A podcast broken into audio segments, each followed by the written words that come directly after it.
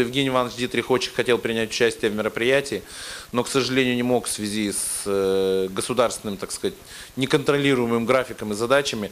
Он э, направил э, письмо участникам мероприятия. С вашего разрешения я очень быстро основные тезисы того, что в этом письме есть, изложу. А может, скорее всего, даже зачитаю. Приветствую участников, организаторов и гостей э, четвертой ежегодной конференции Doing Business with China «Новые горизонты делового сотрудничества Россия и Китай». Считаю, что появление новой и перспективной диалоговой платформы является особенно актуальным в свете возрастающей роли делового сотрудничества в развитии российско-китайского стратегического партнерства. В настоящее время одним из наиболее актуальных направлений нашего взаимодействия является обеспечение оптимальных транспортных условий для реализации масштабной инициативы сопряжения развития Евразийского экономического союза и экономического пояса «Шелкового пути». Уже сейчас осуществляются глобальные проекты по развитию транспортной инфраструктуры. Вместе мы прокладываем новую автодорогу из Европы через Россию в Азию, по сути являющуюся трансевразийской магистралью, призванную улучшить автосообщение на всем огромном континенте. Строим трансграничные мостовые переходы, направленные на развитие потенциала приграничных районов России и Китая. Прорабатываем новые возможности для транзита грузов из Китайской Народной Республики и привлечения инвестиций в части развития международных транспортных коридоров Приморье-1 и Приморье-2. Участвуем в формировании нового сухопутного зернового коридора в целях увеличения экспорта сибирского зерна в Китай. Ведем активную работу по разработке параметров реализации проекта создания высокоскоростной железнодорожной магистрали Москва-Пекин с приоритетным направлением Москва-Казань. Уверен, что итогами работы конференции станут установление долгосрочных и взаимовыгодных контактов, достижение договоренности по дальнейшему сотрудничеству. В заключение позвольте пожелать участникам конференции продуктивной работы и достижения намеченных целей. Первый заместитель министра транспорта Российской Федерации Евгений Иванович Дитрих. Я думаю, что, э, конечно, мы там, вы согласитесь, мы понимаем, что если бы э, присутствовал Минтранс и высказал свои какие-то перспективные направления, э, вопросы взаимодействия, сотрудничества, это было бы вам полезно, но я думаю, что мы сейчас постараемся, так сказать, коллективно, э, исходя из не столько из, э, как бы сказать, из, не только из транспортной составляющей, но и вообще из интересов э, ваших компаний, из интересов э, тех направлений бизнеса, которые вы представляете, э, сформировать и выявить эти вопросы, эти интересные, перспективные, стратегичные такие для вашего планирования, для вашего бизнеса вещи. И для начала я бы хотел задать один очень простой короткий вопрос, чтобы задать, так сказать, фон и уровень, и э, логику, идеологию нашей дискуссии. Э, по опыту каждого из э, наших уважаемых спикеров, по опыту каждого, кто э, так или иначе взаимодействует, ну, имеет отношение к взаимодействию э, России и Китая э, в, ну, в, деловом, в деловой сфере. Как вы оцениваете, господа, Э, по пятибалльной шкале текущий статус взаимоотношений с э, китайскими партнерами и потенциальные перспективы. Э, давайте начнем так. Николай, с вас и так вот по очереди. Очень коротко, Насколько... даже может быть без, без обоснования, почему нам важно просто получить срез того, вот мы начинаем нашу дискуссию, и потом срез итоговый, как, чем там закончится, изменится наша оценка или нет, и в какую сторону. А, коллеги, ну компания «Российские железные дороги» сегодня с китайскими партнерами реализует проект ВСМ «Москва-Казань». Вы, наверное, слышали о нем. А, мы а, работаем с китайскими коллегами с 2013 года. И начинали мы, наверное, если говорить об оценке, с двух баллов и дошли сегодня на 4 с плюсом. Потому что Конечно, было разное, разное национальное восприятие ведения бизнеса, разное... Ой, Николай, я прошу прощения, пока только оценка, оценка вы потом хорошо. обязательно Ч- расскажете... 4 с плюсом, 4 да, с плюсом. вот сегодня мы с двух до четырех поднялись. Я работаю с Китаем, ну, уже начиная с 2004 года, и, наверное, ну, нужно понимать, что бизнес с Китаем всегда строится на, это, это в первую очередь, о прагматизме, скажем так, да, и, ну, в последнее время э, наметилось некое, некое потепление. Ну и, наверное, просто раньше мы друг друга знали меньше, как страны и как торговые партнеры. А, было, может быть, действительно два, соглашусь с предыдущим спикером. Ну, сейчас где-то, может быть, где-то между тремя-четырьмя колеблемся. Добрый день. А, я бы поставил четверку, Да, но сказал бы о том, что потенциал развития отношений, он не ограничивается пятеркой. Я бы его, может быть, продлил до десятки и сказал, что потенциал э, взаимоотношения, он огромен. И поэтому к этому надо стремиться. К сожалению, наш э, уровень, глубина сотрудничества с китайскими партнерами пока в начальной стадии. Я бы его не оценил выше двух-трех баллов, может быть, даже не привязываясь к Э, школьным оценкам, но здесь э, у нас в реализации до 10 инвестиционных проектов э, в областях, связанных в основном с экспортными поставками и экспортным финансированием. Надеюсь, что этот потенциал будет реализован на более высоком уровне. Спасибо. А, добрый день.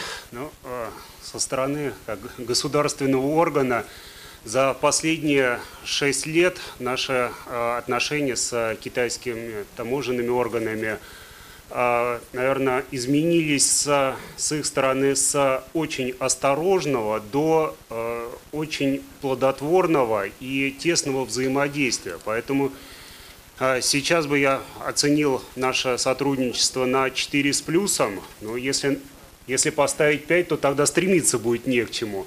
А так есть еще, конечно же, перспектива развития и дальнейшего сотрудничества. Я постараюсь избежать оценок. Я думаю, что это где-то все-таки в совокупности 3 пока. Но э, просто приведу простой пример. Э, общение с одним китайским представителем на, на одной встрече. Э, Китай как квалифицирует? Он говорит, что э, у России и Китая всегда была любовь, а сейчас так было прямо сказано китайским представителям компании. А сейчас как раз такая ситуация, что настало уже пора жениться. И понимаете, это вот такое, как ну в порядке шутки, понятно. Но в общем, если говорить э, э, глубже и дальше, то получается, что потенциал от будущего сотрудничества – мы все оцениваем значительно выше того, что есть, и значительно даже выше нынешнего качества взаимодействия, хотя вот представитель Федеральной таможенной службы говорит, что достаточно высокое и плодотворное сотрудничество.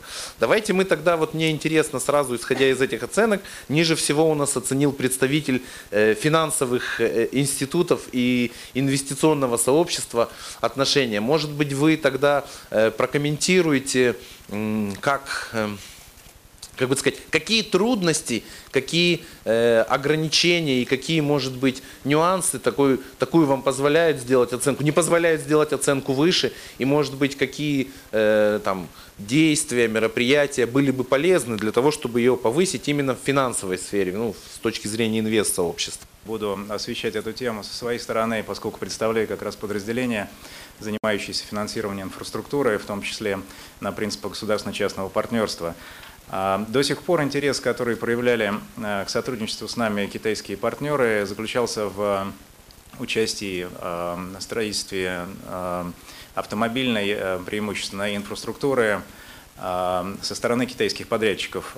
И он заключался в том, чтобы предоставлять рабочую силу, оборудование и, соответственно, компоненты для участия на стороне частного партнера или концессионера, если мы говорим о концессиях, а, именно с э, точки зрения поставщика, не учитывая такие особенности, которые э, банк уже достаточно хорошо отработал в России на концессионных ГЧП проектах, как предоставление стандартов ФИДИК по строительным контрактам с обеспечением обязательств генерального подрядчика банковскими гарантиями, а, предоставлением и обеспечением финансирования строительных работ э, в рублях, нежели чем а, а, китайская валюта, ожиданием гарантированного дохода в части возврата инвестиций и отказа, э, преимущественного отказа китайских партнеров участвовать на стороне концессионера как участника проектной компании. То есть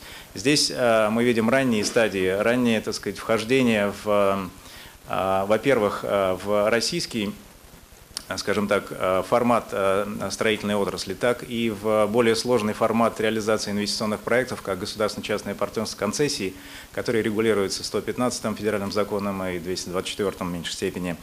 А, здесь наши ожидания, конечно, строятся на том, что китайские партнеры, помимо своей технологии и Э, рабочей силы управления проектами могли бы привносить также и капитал, рисковать э, тем, что требуется на этапе конкурсов э, предоставлением акционерного финансирования и оставаться в этих проектах не только как генподрядчик, который уходит со стройплощадки по завершении сдачи объекта, но и несет проектные риски в целом а, на цикле жизненного, жизненного э, цикла проекта с учетом того, что в концессионных проектах возврат инвестиций осуществляется до полной реализации и сдачи объекта государству после периода завершения концессии, то есть это многолетние, десятилетние во многом проекты. А, что касается а, понимания ГЧП законодательства, мы знаем, что а, э, эти подходы еще находятся в такой же или в достаточно ранней стадии реализации и развития в самой Китайской Народной Республике.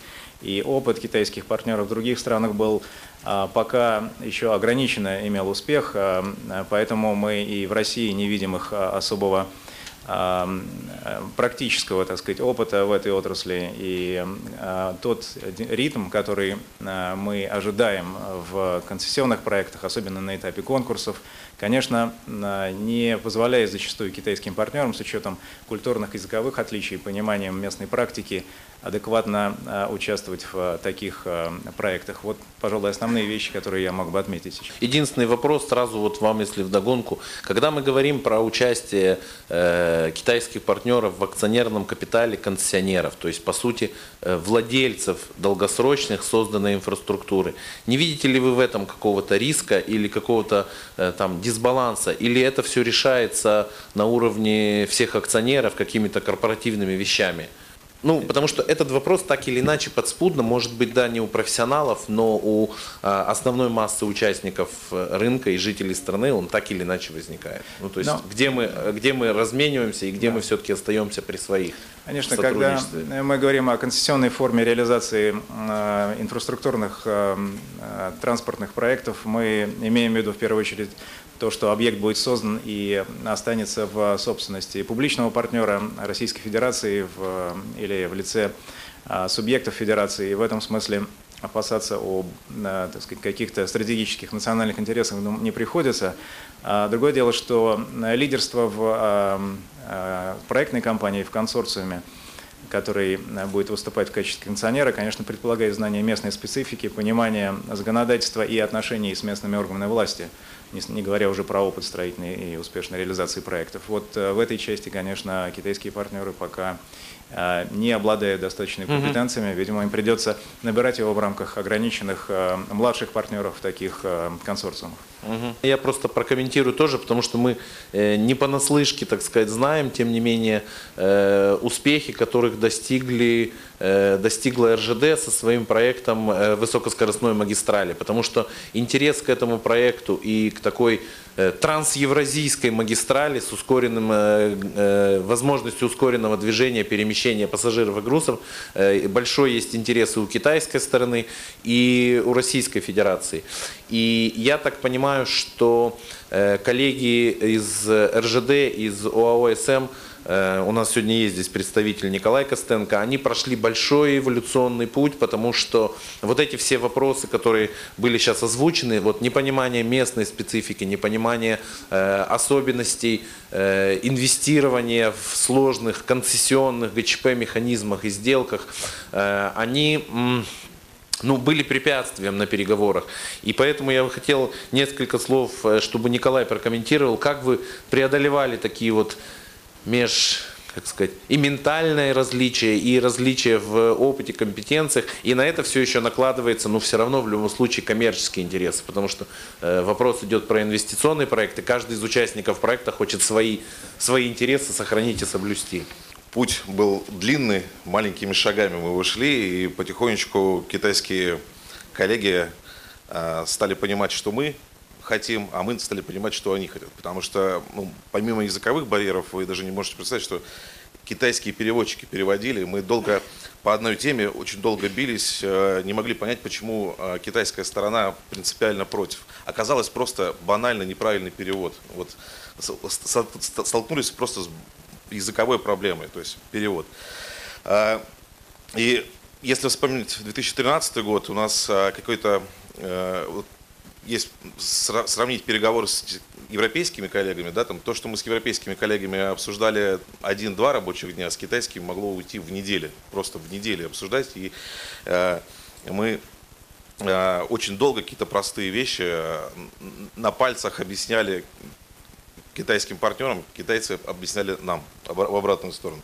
Но потихонечку, потихонечку, вот э, сейчас э, мы были на прошлой неделе э, в Китайской республике, и мы уложились в два дня. Мы, мы, мы даже в конце на... Формат европейских партнеров Да. уже перешло общение. Да, и мы даже отметили это на прощании, что действительно вопросы стали решаться гораздо быстрее. Наверное, это просто опыт. Надо начать работать с китайскими коллегами, тогда а, ну, ускоряться будете в процессе, в процессе работы с ними. Ну, я насколько знаю, я, может быть, не, не прав, поправьте, вы уже какого-то эм, опосредованного привлечения инвестиций добились, потому что вопрос э, проектирования высокоскоростной магистрали решается партнерами совместно и с участием китайских партнеров. И так это или нет? И в том числе и финансирование этого вопроса решается совместно. Или пока еще нет? Мы а, сделали большую работу в формировании проекта межправительственного соглашения, потому что китайская сторона а, хочет обязательно гарантии государства в, в таких объемах, а, ну, для предоставления финансов в таком объеме. И мы вышли на важный документ межправительственное соглашение, который а, был с нашим, нашим а, правительством одобрен, согласован с всеми причастными, и мы надеемся в этом году его, собственно говоря, зафиксировать а, а, весной в Китае. А Также у нас а, большой прогресс отношений в производстве подвижного состава, согласованы принципиальные технические требования к подвижному составу. В принципе, при решении реализации проекта промышленность, промышленники могут начинать производство подвижного состава, у них тоже нет, э, есть взаимопонимание, нет вопросов, которые мешают для дальнейшей, дальнейшей работы. И вот мы в этом году э, приступили к новой, э, к, к новой теме, это грузопассажирская ВСМ, э, Европа, Россия, Китай. А Коллегами очень поддержан был этот проект, и они даже создали рабочую группу для того, чтобы участвовать в этом проекте. подход э, китайских инвесторов и то, что частично говорил у нас представитель Газпромбанка, он достаточно консервативный. Они готовы инвестировать, но хотят э, э, без э, принятия избыточных рисков получать гарантированную доходность. Поэтому изначально китайские партнеры всегда рассматривали возможность э, инвестиций китайских только при привлечении госгарантии именно Российской Федерации. Мы прекрасно понимаем, что государственные гарантии Российской Федерации – это вещь, которая фиксируется в законе о бюджете, и это, ну, как бы неоспоримая возможность получить возмещение в случае возникновения каких-то рисков. Однако, э, именно то, что она фиксируется в законе о бюджете и, грубо говоря, ложится э, в пассив, в баланс государства, это и есть такой ограничитель. Государство не может бесконечно много государственных гарантий выдавать. А все проекты, которые так или иначе вот сейчас обсуждаются, даже ВСМ, это очень капиталоемкие проекты. И поэтому, э, собственно говоря, вот э, в продолжение того, что э, сказал представитель Газпромбанка, и было выработано с китайскими коллегами позиция по инвестированию через концессионные механизмы. В концессионных механизмах тоже есть закрепленное договором, концессионным соглашением э, обязательство государства, потому что заказчиком этой э, создаваемой инфраструктуры, как бы объектов, в которые инвестируются деньги, является государство. Вот в концессионном соглашении тоже есть фиксация обязательств государства по э, принятию на себя рисков и по компенсации э, каких-то задолженностей, если они возникают в случае непредвиденных обстоятельств. Но эти обязательства не фиксируются в законе о бюджете, и поэтому, ну, как бы получается так, что на примере проекта ВСМ и коллеги проделали большой путь, они принесли вместо госгарантии альтернативный инструмент, который наконец-то тоже понят, услышан и оценен китайскими партнерами. И, собственно говоря, снизили, устранили базовые ограничения, невозможность осуществить эти заимствования э, в связи там, с отсутствием э, государственной гарантии. Поэтому то, что вот сейчас говорится, я прекрасно понимаю, почему изначально переговоры были неделю, да, а сейчас они уже два дня, потому что многие существенные позиции инвестиционных э, взаимоотношений, таких вот между китайскими, э, в том числе и государственными банками и корпорациями, и между э, РЖД как э, там, главным бенефициаром, спонсором и держателем проекта ВСМ и Российской Федерации, они уже сняты, уже стороны, так сказать, разговаривают примерно про одни и те же инвестиционные инструменты, одни и те же э, цели и задачи. Но поскольку мы заговорили сейчас с подачи Николая о грузовом в том числе движении, я бы хотел э, задать вопрос представителю э, Федеральной таможенной службы, потому что насколько вот... э, мне тоже поймите, я там, грубо говоря, не, не занимаюсь глубоко не погружен в таможенное дело, да, но насколько я знаю, всегда, всегда, начиная с высшего уровня руководства страны, ставилась задача по оптимизации э, транзитных э, процедур, транзитной перево- транспортировки груза, потому что э, было, есть и есть сейчас в стратегии развития, в том числе Российской Федерации, твердо закрепленное желание использовать и капитализировать, я не, может быть не, не хорошо говорить капитализировать, но по факту это так, превратить в доход, превратить в денежный поток в деньги, то э, географическое положение Российской Федерации, которое позволяет через нее транзитом отправлять грузы из Китая э, в Европу и сокращает этот э, период перевозки там с 40-35 дней, не знаю, там 9-11, вот это уже подробности нам там коллеги скажут. Но для этого в том числе нужны были вот, э, должен был быть проделан тот большой путь, который, большая работа, которую сказал нам представитель таможни с китайскими партнерами. И внутри России, потому что сейчас Россия как часть Евразес, она не может просто так таможенные вопросы решать без согласования со, свои- со своими э, партнерами едино, ну, по Евразийскому э, как, ЕС, да, короче, Союзу, да, по Союзу. Приношу свои извинения. Поэтому вот вы не могли бы прокомментировать, как двигалась работа вот в этом направлении? Мы с э, китайскими нашими коллегами э, очень активно сотрудничаем. А, И с чем это связано? Перед таможней стоит э, задача, с одной стороны, э, ускорить прохождение груза через пункты пропуска, вот, оптимизировать именно таможенное администрирование. Но с другой стороны, и можно сказать, что это прямо противоположная задача, не допустить ввоза опасных товаров, вот, товаров, которые угрожают безопасности страны. Вот. И э, решение вот такой э, двойственной задачи э, неразрывно связано с взаимодействием с э, таможенными службами э, зарубежных стран, в том числе с китайскими таможенной службой. Вот. И э, это взаимодействие мы осуществляем, наверное, на всех э, эшелонах нашей ну, вертикали, э, начиная от э, взаимодействия непосредственно таможенных органов, которые находятся в пунктах пропуска, вот, региональный уровень, и, наверное, сейчас уже общаемся на уровне Евразийской экономической комиссии на все наши государства-члены Евразийского экономического союза.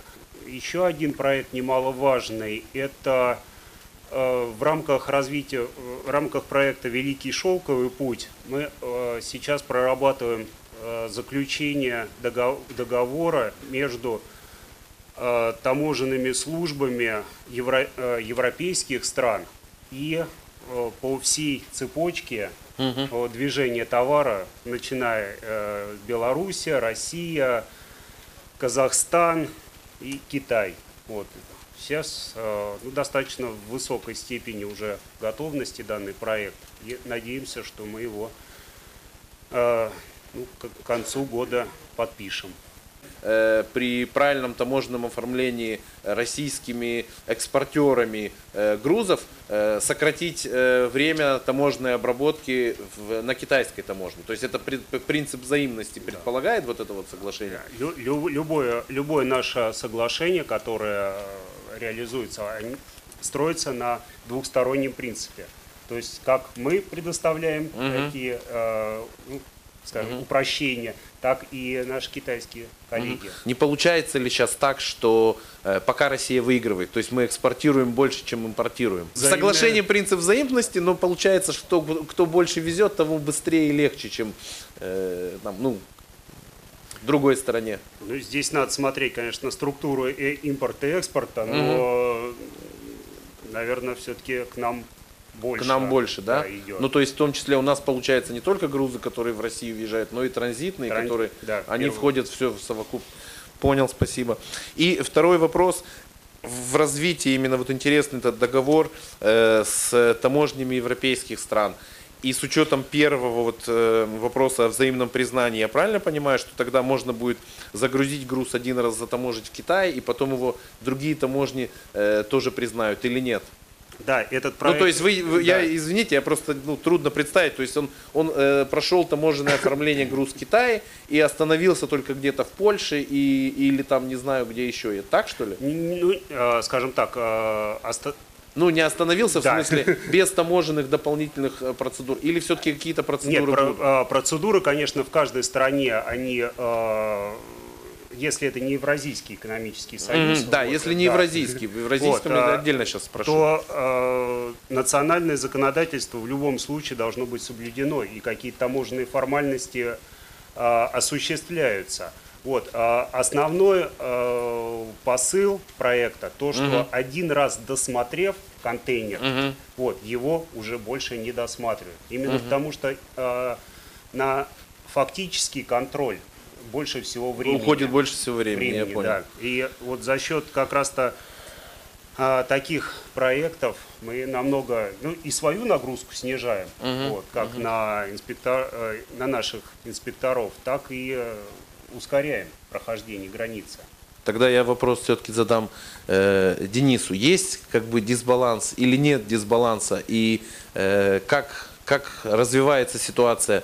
Упростилась логистика, не упростилась? Вы дали достаточно высокую, напоминаю, да, достаточно высокую оценку э, текущему статусу взаимоотношений. Речь идет пока еще об, об очень маленьких объемах. Э, Грузооборот, товарооборот между Китаем и Европой превышает э, полтриллиона долларов. И э, все грузы, которые идут между Китаем и Европой, они, к сожалению, пока к нашему, они идут морем по Дипси, вот. И э, в том-то и дело, что наша задача вот, э, совместно с э, таможенными службами, да, совместно со всеми участниками перевозочного процесса создать такие условия, чтобы груз пошел через э, Россию. Да, на этом, э, как бы, по этому вопросу мы достигли на сегодня уже, почему я поставил тв- твердую четверку, мы достигли достаточно больших достижений. А, За 8 лет, то есть э, если вернуться э, к 8 годам ранее, да, а, транзита через э, территорию России по железной дороге не было вообще. Сейчас этот транзит доведен до 150 тысяч ДФЭ. А, И а, мы планируем, что эти объемы будут расти, потому что, опять же таки, за тот срок существования такого сервиса, срок доставки из Китая в Европу э, сократился. Первые, э, первые перевозки занимали более 40 дней. То есть практически сто- столько же, сколько груз идет морем. Сейчас мы довозим из Китая до Европы грузы за 14 дней. И сокращение этих сроков вот как раз таки позволяет э, увеличивать, предлагать на рынок э, очень качественный продукт логистический и привлекать клиентов именно за счет скорости доставки. И э, опять же таки, и с, с точки зрения там, таможенных всех процедур, все эти сроки значительно снизились.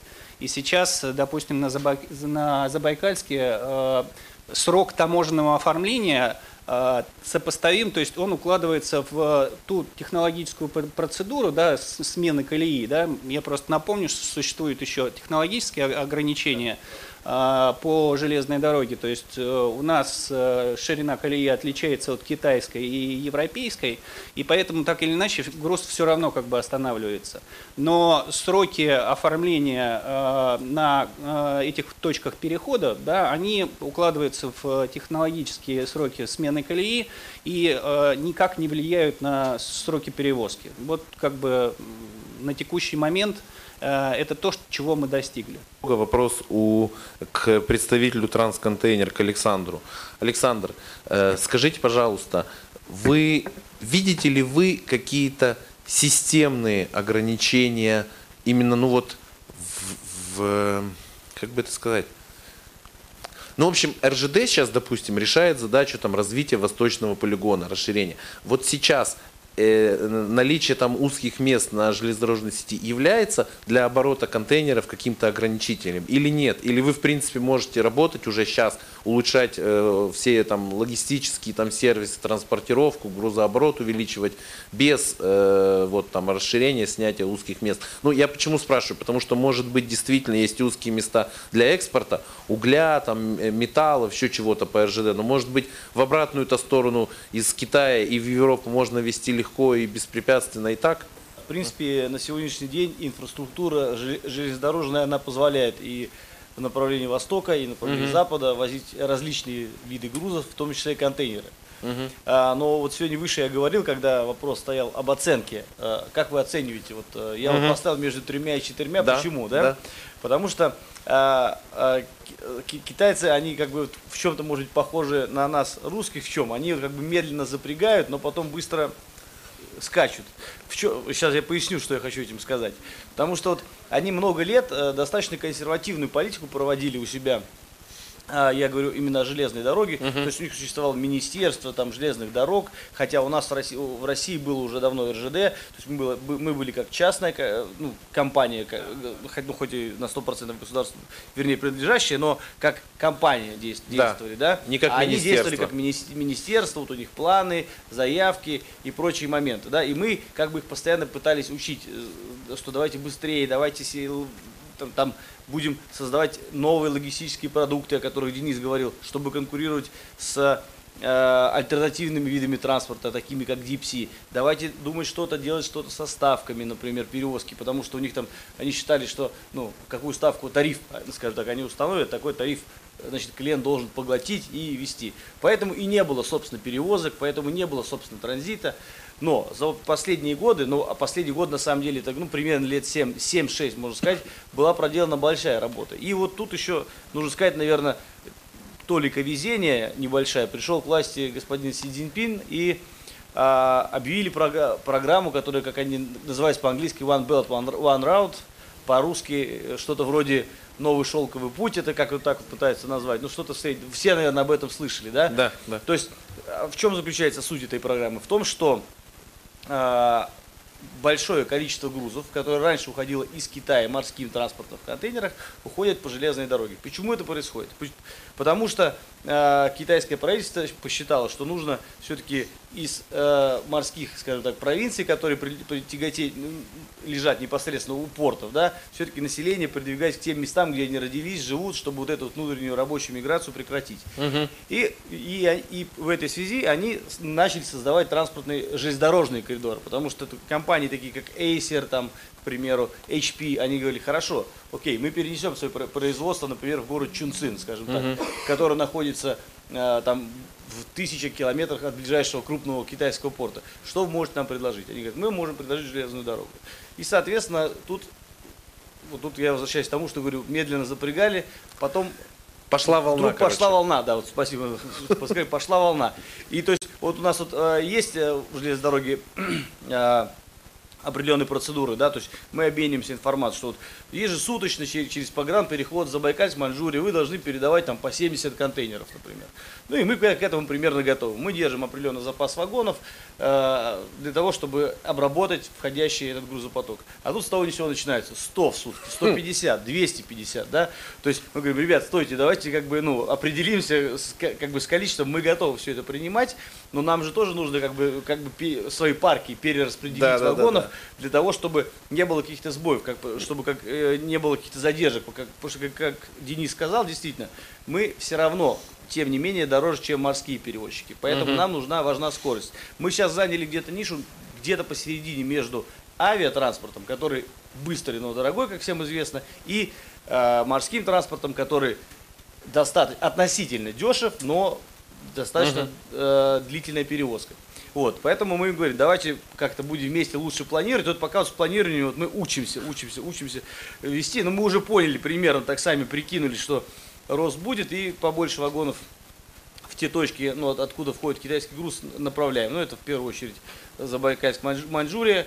Сейчас очень сильно стали тоже развиваться вот эти программ-переходы Махалина, Хунчунь, это вот Приморье 1, Приморье 2, то есть там это, это Дальний Восток, совсем Дальний Восток, э, это вообще интересно, на самом деле, вот с точки зрения логистики, еще немного времени возьму, это когда э, северо-восточные провинции Китая везут свой груз транзитом в Россию сначала, завозят, например, Владивосток или Порт Восточный, и потом морем везут к себе же на юг Китая, например, куда-нибудь в Гуанчжоу, Шэньчжэнь там и так далее. Вот сейчас вот и, и такие проекты развиваются.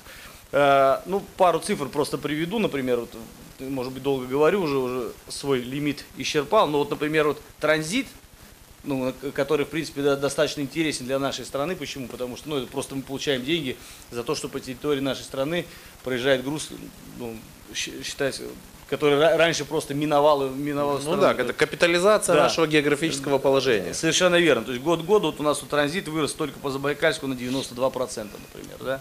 Импорт вырос на 15%. И у китайцев что еще хорошо, что одна провинция начала что-то делать, например, какая-нибудь провинция Сычуань, вот у них пошли неплохо поезда. Сосед смотрит на него, думает, так, значит, меня же тоже вызовут в партию, там, куда-нибудь там, значит, на советы спросят, а ты что поезда не делаешь? И, и вот они все начинают, то есть сейчас уже, уже там, я не знаю, можно назвать порядка 15 городов китайских крупных, откуда э, есть регулярно действующие сервисы либо uh-huh. в Россию сюда к нам в Москву, либо в Европу, там Гамбург, э, Дуйсбург uh-huh. и прочее. Так что принципе, мы, скажем так, довольны, благодарны тому, что наши китайские партнеры вот эту программу, как бы, собственно, uh-huh, uh-huh. запустили, потому что она дала ну, колоссальный толчок а, во-первых, железнодорожной нашей сфере, и это будет иметь мультипликативный эффект. Небольшой комментарий, да, просто чтобы да. э, чуть-чуть э, понимание вопроса этого было, да. Э, сейчас мы все говорим про транзит, который идет из Китая в Европу, да, или там про импорт, который идет из Китая в Россию. Но э, весь э, этот сервис, э, любой сервис, да, там железнодорожный, он держит, держится на том, чтобы минимизировать порожние пробеги. Да, То есть да. самое главное, э, чтобы предложить качественный продукт по привлекательной цене клиенту, да, мы должны обеспечивать и обратные потоки. И об этом э, нужно не забывать, да, и мы, как бы, я хочу сказать, что мы работаем в этом и совместно с трансконтейнером э, в этом направлении, потому что чем больше мы, опять же таки, найдем грузов из Европы в Китай или из России в Китай, то э, тем более мы э, будем иметь э, потенциал предложения клиенту более качественного, более дешевого сервиса. Вот с учетом того, той инициативы, которая озвучена была и которая озвучивается, которую транслирует Китайская Народная Республика, экономический пояс шелкового пути. Я так понимаю, что вопрос касается не только как таковой транзита и не только там, условно говоря, пути перемещения грузов, но и всего, что вокруг. В то же время, вот, э, по-моему, уже принят, принят новый таможенный кодекс, подписан или не подписан. Вот мы учитываем, как, грубо говоря, таможня при разработке таможенных новых актов, она учитывает какие-то экономические инициативы, системные, несистемные, партнеров за границей, не нашего союза, а вот в том числе примыкающих государств, в частности Китая. И не получится ли так, что мы, э, введя новое регулирование, с которым внутри все согласны, ну, мы понимаем, да, что конкуренция есть, в том числе ехать через Россию или ехать через Казахстан. Мы, грубо говоря, э, там, себе навредим, да, и э, вот этот транзит пойдет через Казахстан. Как у нас вот с, с этим вопросом, с таможенным? Давайте сразу скажу, что таможенный кодекс, новый таможенный кодекс пока в силу не вступил, вот, угу. э, пока не подписан Республика Беларусь. Угу. Вот. А, но планируем, что все равно он с 1 июля он вступит угу. в силу. Угу. Вот.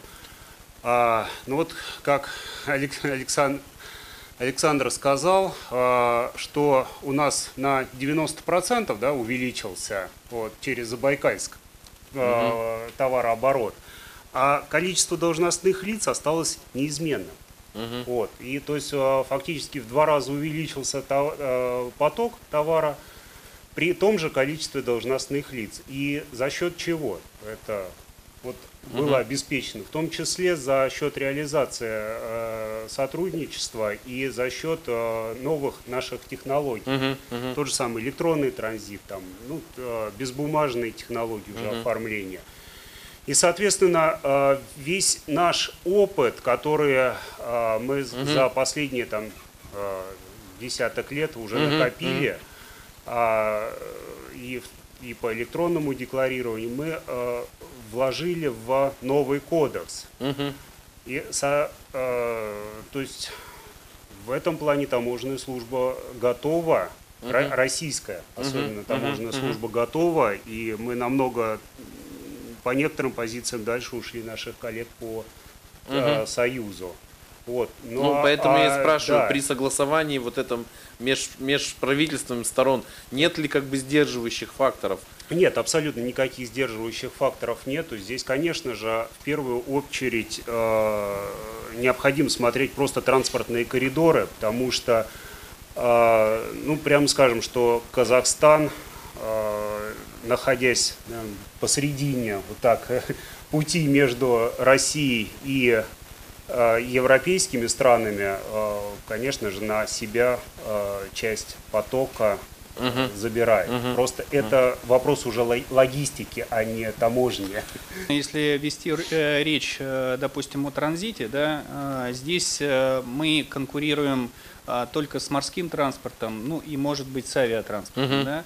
Э, Опять же, как Александр сказал, да, мы находимся в той нише, да, которая способна обеспечить клиенту некий баланс между сроками и ценой. Да. Э, Если говорить о э, как бы экспорте и импорте, то безусловно здесь, э, естественно, существует огромная кон- конкуренция и с э, автотранспортом. Да? Но опять же таки, э, если это речь идет о каких-то расстояниях, да, ну не превышающих определенные, да, Да, да, да, да. а, вот, но а, опять же таки здесь, здесь опять играет роль цены и э, качество сервиса, да.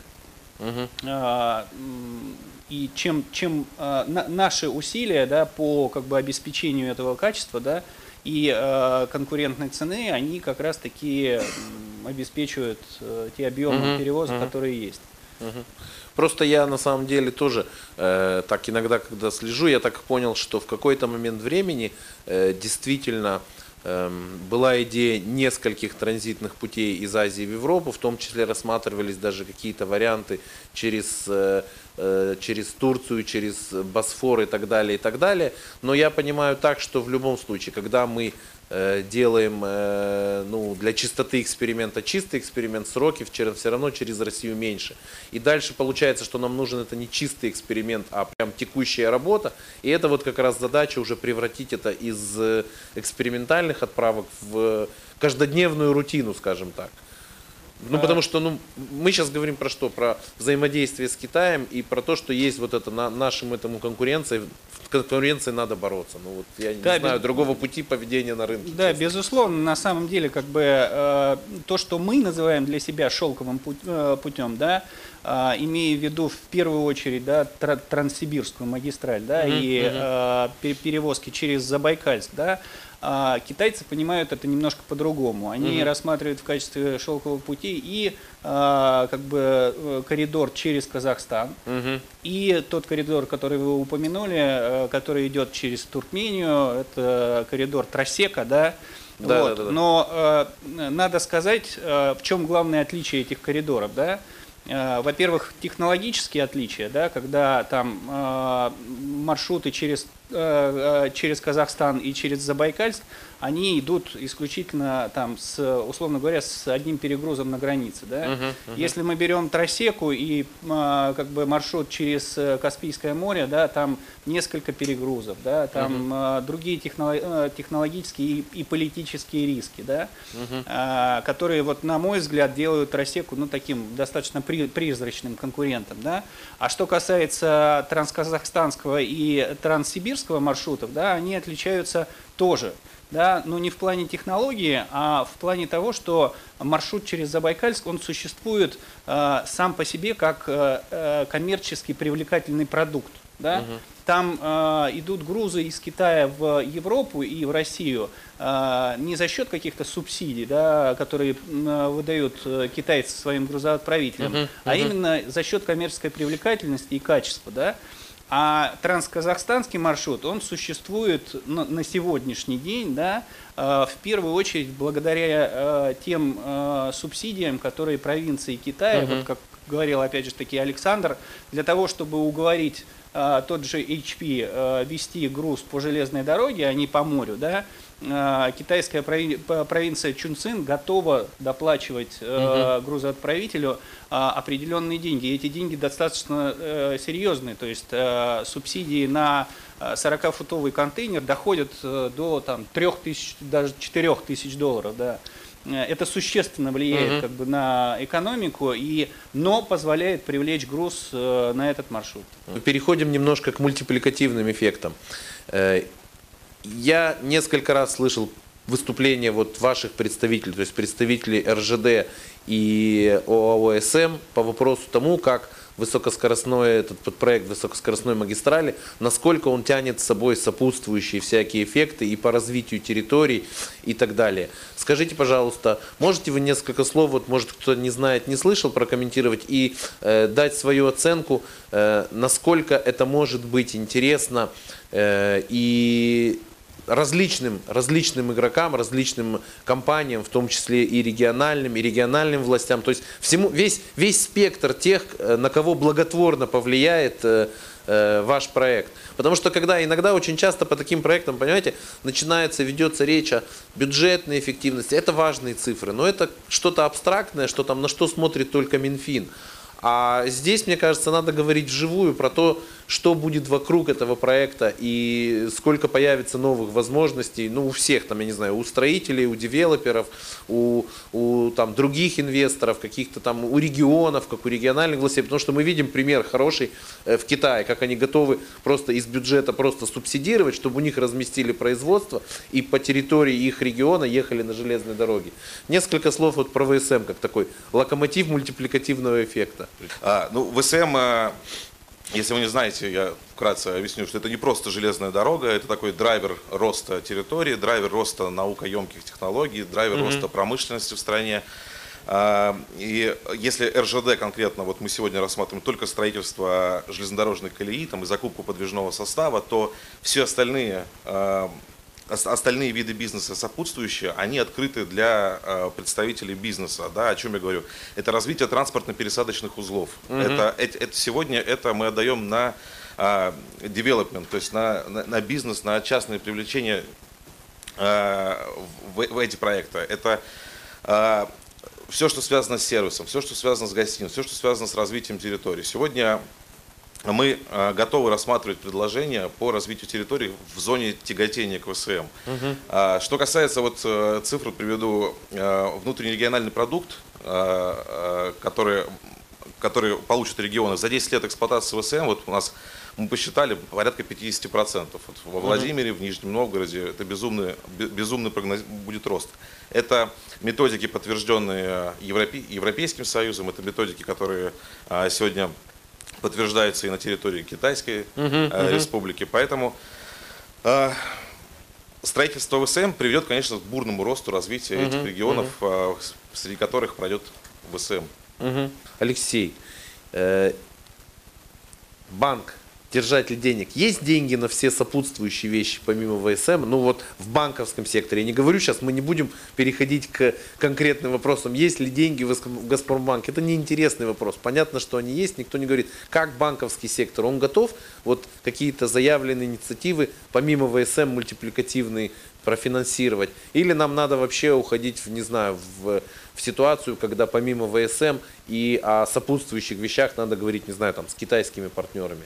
Они же дробятся, понимаете, мне кажется, что это может быть интересно, уменьшается объем там, кон- конкретного финансирования одного проекта, это может быть интересно. Ну, могу ошибаться. А Могу, э, скажу лишь э, общо, мы предпочитаем реализовывать э, доста- достаточно компактные проекты до 5 миллиардов рублей общей стоимостью, нежели идти в э, Ага. длительные и достаточно сложные проекты, как э, э, указанный федеральный свыше там, 10, 30, Мгм, 50 миллиардов рублей, поскольку а, силы и ресурсы банка ограничены, мы предпочитаем закрывать сделки, да, и в отношении ВСМ мы, у нас еще не было предложения, которое к нам могло бы поступить на рассмотрение по финансированию.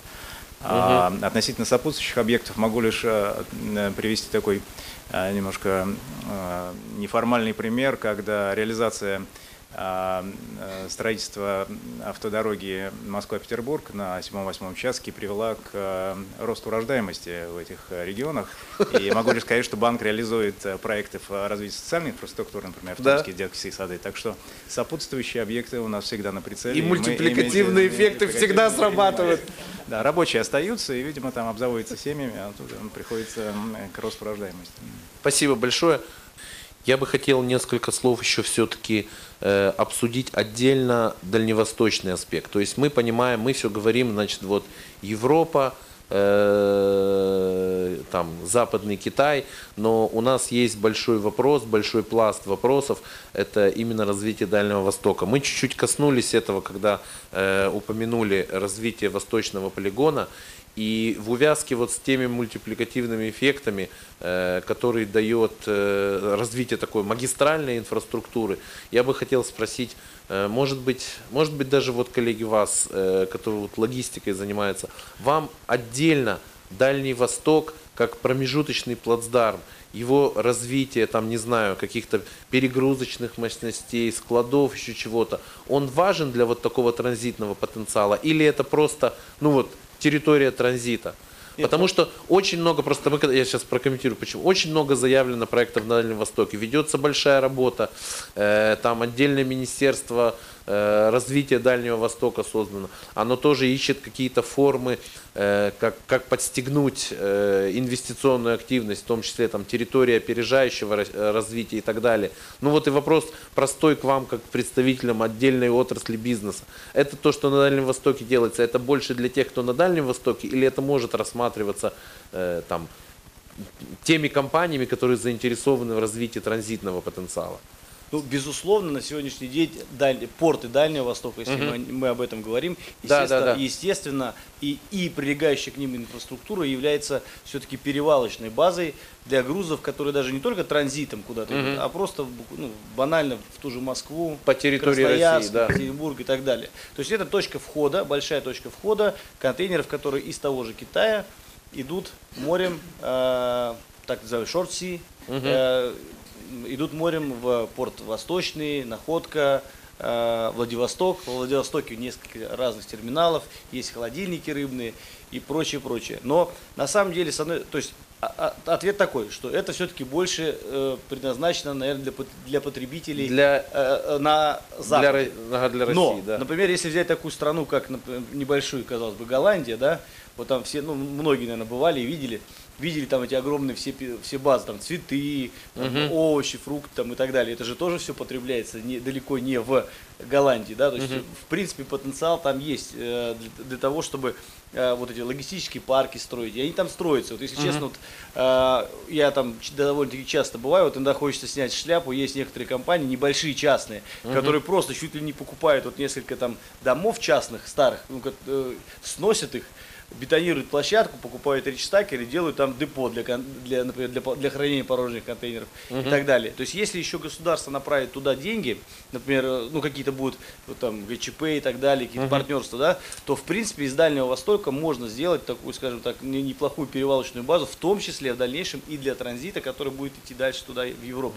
Это в первую очередь касается, наверное, будет продуктов питания, ну биоресурсов, ну наших там, которые, которые добываются таких как С Дальнего Востока в рыба, европейскую там, крабы, часть. про- Ага. про- про- прочие моменты. Ну, а в целом, ну, если отталкиваться вот просто рыночный метод брать, конечно, население Дальнего Востока, оно слишком маленькое для того, Не- чтобы не- не э, рынок для- сказать, что там вот такой рынок нереально будет большой там, и так далее. Может быть, этот гектар, который сейчас там ну, выдают, как- Как-то это как-то поможет, да, но ситуацию. все равно это все равно Это не в ближайшей это не миллион гектаров, да, будет И не миллион раздано, гектаров, и не да. в ближайшей перспективе. Вот, то есть вот А вы ста- сталкивались вот с этими уже каким-то, у вас есть какие-то взаимоотношения, может быть, бизнес, э, этот, э, э, как, Открытый порт Владивосток, или как там вот это то, что приняли? Ну, свободный, свободный порт, да. Вы как-то используете у вас ваших, или не используете? Или это все тоже Ну, для, честно сказать- для резидентов, для компаний Дальнего Востока? Это больше для резидентов, наверное, Дальнего Востока, потому что вот я, я для себя пока еще не открыл всех тех прелестей, которые, э, наверное, должны сопутствовать открытому порту Владивостока. Хорошо, что он не закрыт, это уже плюс для нас, да? Вот, но, например, как, например, машины шли, например, э, вот, извините, контейнеры, например, из Японии, например, они вот обязательно 100% должны проходить через радио, э, как бы, как, ну, контроль да, на радиацию из-за Да. из-за истории с Фукусимой. Изотопы, да? все дела. да, Вот, да. и так далее, и так далее. То есть мы, вот наша компания постоянно борется с чем? Мы постоянно хотим, чтобы контейнер в порту находился не больше, ну, два дня, это прям максимум. Но, к сожалению, пока нам удается там выйти там, на показатель 6-7 дней, но 2-3 года назад это было 14 дней, это считалось нормально, то, что там он стоит. Сейчас мы как бы довели уже это время там до где-то 7-6 дней, но пока еще, то есть от- открытости еще, скажем так, есть, как говорят по-английски, some room for improvement, да, то, есть, то, есть, то есть есть что открывать там пока, скажем так. Ну, может, Спасибо. Денис что-то добавит еще тоже. Да, да, да, да. Да, но вот э, Александр, он э, в силу своей специфики говорил о Владиво... ну, Дальнем Востоке как э, точке входа, да, а не стоит забывать, что это еще и огромная точка выхода, да, потому что все грузы, массовые грузы, да, ну не все, а огромные объемы массовых грузов, э, угля, металлов и всего остального, да, в- везется через э, Дальний Восток. И поэтому любое развитие инфраструктуры, да, любое участие государства, да, и э, как бы его э, помощь в развитии этого региона, оно, естественно, будет улучшать, э, м, как бы в том числе и логистику. да. Вот. И опять же таки не стоит забывать, что э, на сегодняшний день у нас э, с Китаем при э, как бы том э, товарообороте, который существует, да, э, у э, КНР, да, мы занимаем очень маленькую э, часть в нем. И развитие экспорта, э, и в том числе там э, экспорта, который везется в контейнерах в Китай, это очень перспективное и одно из основных направлений, допустим, для нас, которое необходимо развивать. И а, опять же таки улучшение, э, э, улучшение инфраструктуры, оно будет только этому способствовать.